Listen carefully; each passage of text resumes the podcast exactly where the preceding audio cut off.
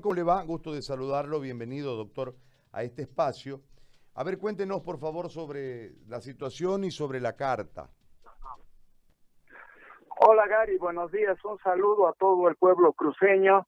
Pues eh, lamentablemente estamos viviendo situaciones muy críticas y que se está prácticamente golpeando al departamento de, de Santa Cruz y al Beni, ¿no es cierto? Y los otros departamentos no están exentos de esta posible eh, realidad que ustedes la están viviendo.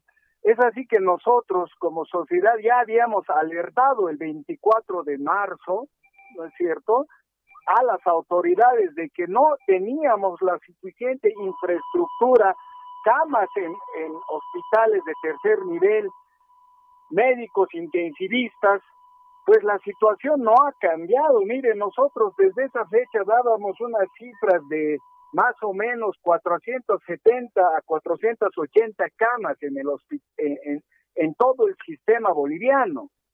Actualmente apenas tenemos 520, 30 camas después de tres meses se han implementado. Prácticamente el requerimiento actualmente ya nos estamos acercando a los 14 mil casos. De acuerdo a la Organización Mundial de la Salud, el 5% probablemente requiera una unidad de terapia intensiva.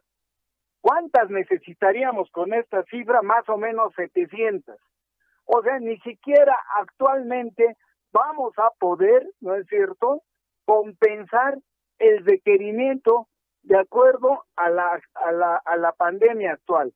Santa Cruz prácticamente tendría en este instante que tener camas como 440 camas. Y eso es de conocimiento de ustedes, querido Gary. Ya está colapsado todo el sistema de salud. E imagínense, seguimos en franco ascenso. Actualmente Santa Cruz necesita 440 camas. ¿Qué va a pasar con el resto de los pacientes que van a necesitar una unidad de terapia intensiva. Prácticamente se nos vienen días muy complicados y no solo en relación al médico, sino a todo este conjunto multidisciplinario de médicos, enfermeras en terapia intensiva, auxiliares, bioquímicos que entran a tomar de la muestra, lo, el personal de fisioterapia que están mucho más expuestos inclusive que los médicos. No tenemos los equipos de protección personal en gran cantidad y hemos tenido una reunión el día sábado con la experiencia de todos los presidentes de todos los departamentos. Santa Cruz realmente las eh, eh, lo que nos comentaba realmente es muy triste se están terminando los equipos de protección personal, se están terminando los medicamentos de los cuales un paciente vive. Es decir, todos han pensado que un paciente grave o un paciente con COVID, un ventilador es sinónimo de una cama en terapia intensiva. No es así. Nosotros requerimos camas especiales, monitores, bombas de infusión, un sistema de aspiración que nos garantice que nosotros no nos vamos a infectar y a este paciente crítico requiere medicación para el corazón, para el riñón, porque este virus pues se disemina y hay una falla de varios órganos y estos órganos requieren de medicación especial y nos han comunicado que se está terminando estos medicamentos y me temo que eso está en franco ascenso y lamentablemente, como te digo, desde, eh, desde el 20, de marzo que nosotros hemos hecho esta alerta a, a las autoridades, poco o nada han cambiado, excepto Santa Cruz, que es el único departamento que prácticamente está en este instante soportando. Nos decían 42 pacientes graves conectados a un ventilador. Nunca se había visto eso en la historia, no tenemos esos datos y los colegas realmente están muy, muy consternados frente a esta realidad. Doctor eh, César eh, Araníbar le saluda una consulta y en el caso de recursos humanos, de personal, ¿cuál es la situación de los intensivistas? Sabíamos que también había un déficit.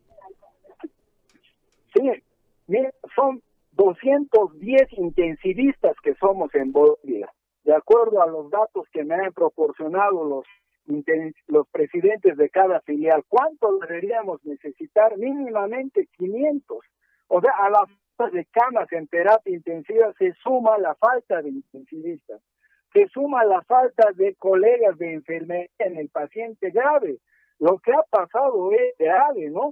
Mire, un paciente, un colega intensivista se ha enfermado, ha salido COVID positivo, se ha aislado y han traído un médico, un médico general no tiene la especialidad y realmente no se puede tratar a un, a un paciente crítico de esta manera.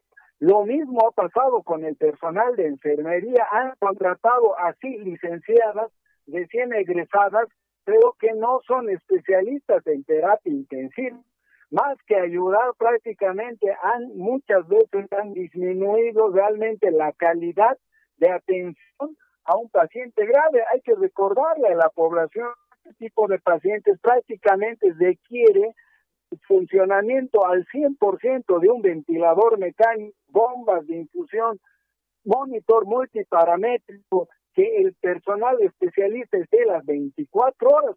Su vida depende realmente de la de, de, de esta combinación de equipamiento y recursos humanos. Entonces, estamos aún en, en intensivistas con mucho déficit y llamamos a la población a tomar mayor conciencia.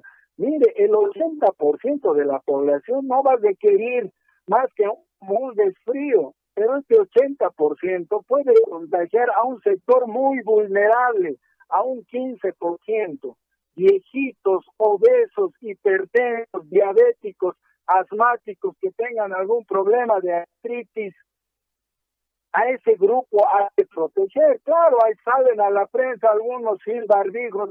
A mí no me hace nada de acuerdo porque está en el 80%, pero ese boliviano irresponsable puede complicar a ese 15%.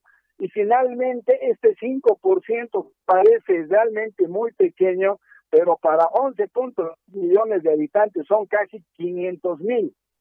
Ese porcentaje probablemente requiera terapia intensiva. Y al momento que ni hemos llegado al pico de, la, de esta pandemia, ya estamos colapsados, ahora, ¿qué nos espera? Y por favor, rogamos a los medios de comunicación, a toda la población, hacer seguimiento que está alertando la Sociedad Boliviana de Terapia Intensiva acérquense a los hospitales y vean cómo se está colapsando. Lo que nosotros estamos alertando siempre es con el afán de que todo el pueblo boliviano despierte con un fin, con un fin que es la salud. Gary, todos saben que hay muchos colegas también de su gremio que se han infectado, médicos que han caído, policías, militares, hay mucha gente que se está muriendo, esa es nuestra realidad. ¿Qué podemos hacer? La respuesta está en el grosor de gente de 80% que son asintomáticos, que pueden contagiar. Claro, no se les ha hecho las pruebas porque no hay las pruebas, eso también es de conocimiento general. Y nosotros estamos enviando una carta a la señora ministra para pedirle una audiencia para optimizar qué podemos hacer, cómo podemos aportar, pero que nos tomen en porque precisamente nosotros estamos en la primera línea. Nosotros hemos recogido de todas las filiales muchos requerimientos que queremos transmitir a la ministra y yo estoy seguro que ella se ha comunicado con nosotros y está apertura, está con una apertura solucionar en este momento. No nos vamos a quejar de lo que ha pasado hace más de 20 años y eso el pueblo boliviano lo conoce, se han invertido más en canchas, Nunca se ha apostado por el médico boliviano. Los gobernantes se iban fuera del país a hacerse curar. Y esta es la factura que en este momento estamos pagando todos los bolivianos. Muy bien. Doctor, le agradezco por este contacto con nosotros, muy amable. Qué lamentable eh, lo que usted nos ha, nos ha reconfirmado. Yo creo que ya la palabra sería recontra reconfirmado. Le agradezco mucho, muy amable. Gracias, Gary, a todo el pueblo cruceño. Es momento muy crítico. Sepan que todo lo que ustedes están pasando no es ajeno aquí a la, ciudad de La Paz. Nos duele la pérdida de muchos compatriotas bolivianos, pero queremos cambiar, queremos ser propositivos y eso se va a lograr no solo con los con el concurso de los médicos, sino también con los periodistas y con todo el pueblo boliviano para que vaya reclamando una salud mínimamente digna. Gracias, Dios los bendiga, Cari, gracias por la entrevista. Gracias a usted.